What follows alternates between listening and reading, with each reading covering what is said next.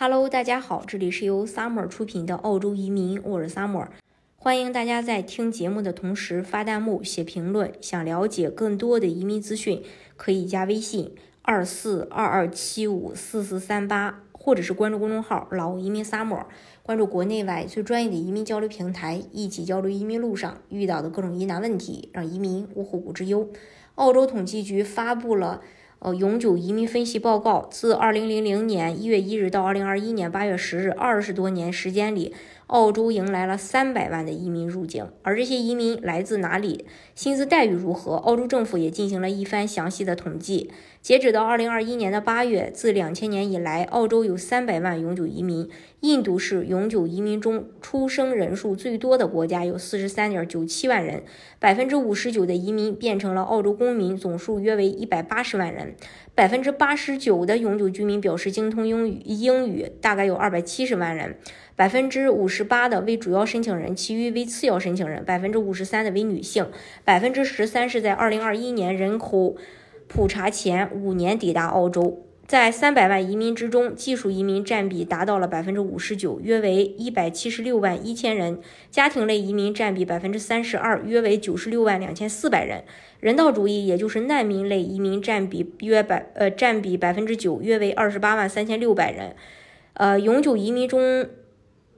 那个中位中位的年龄为三十七岁，略低于二零二一年人口普查报告的澳大利亚人口中位年龄三十八岁。各种类别呃移民的平均年龄也不同，技术移民的平均年龄是三十七岁，家庭类移民的平均年龄为三十八岁，获得人道主义难民类移民的平均年龄是三十四岁。中年群体移民的人数最多，相反，年轻和老年群体移民人数较少。在获得澳洲永久身份之后，三百万移民之中，有百分之八十七的移民选择居住在首府城市。同样，墨尔本和悉尼成了移民的首选，共有百分之五十六的移民定居这两大城市。毕竟，这也是澳洲最发达、最繁华、工作机会最多的地区。选择定居悉尼的技术类移民占比百分之二十七点三，家庭类移民占比百分之三十二点五，难民类移民。是百分之三十点五，选择墨尔本的移呃移民技术移民占比百分之二十六点四，家庭类移民百分之二十五点九，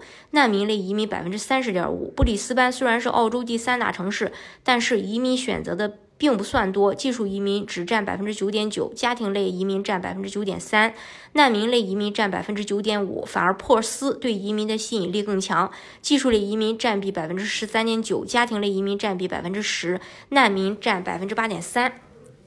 在各类移民之中，不同国家的人数占比也有很大差别。但是，澳洲的主要移民基本来自于印度、中国和英国。可以看到，所有移民之中，来自印度的技术移民人数最多，达到了三十六呃三十五万六千一百人。其次是英国的十九万七千三百人，第三名呢则是中国的十九万六千五百人。家庭移民中，来自中国的移民占比高达十三点三万人，其次是印度的。呃，八点一九万人，第三名是英国的七点九七万人。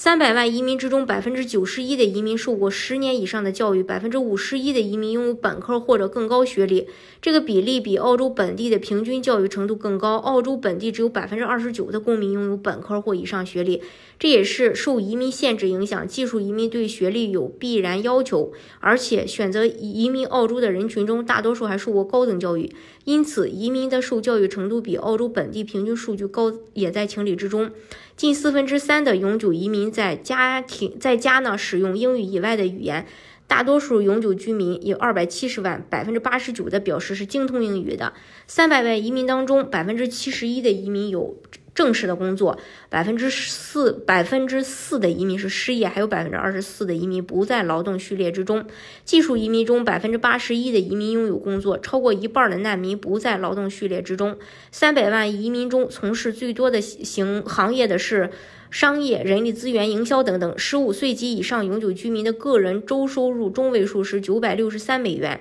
这高于二零二一年人口普查报告的澳大利亚十五岁及以上总人口中的中位数八百零五美元。技术移民个人每周收入中位数是一千两百三十四。那并不是所有移民都会选择入籍。在获得澳洲公民身份方面，南非的占比最高，达到了百分之七十三点八。随着澳洲不断放宽移民政策，也让更多人不断的向澳洲涌去。根据预测，二零二四年的六月份，澳洲人口有望突破两千七百万大关。这是呃关于澳洲，大家如果想具体去了解澳洲移民政策的话，可以加微信二四二二七五四四三八，或者是关注公众号“老移民 summer”。关注国内外最专业的移民交流平台，一起交流移民路上遇到的各种疑难问题，让移民无后顾之忧。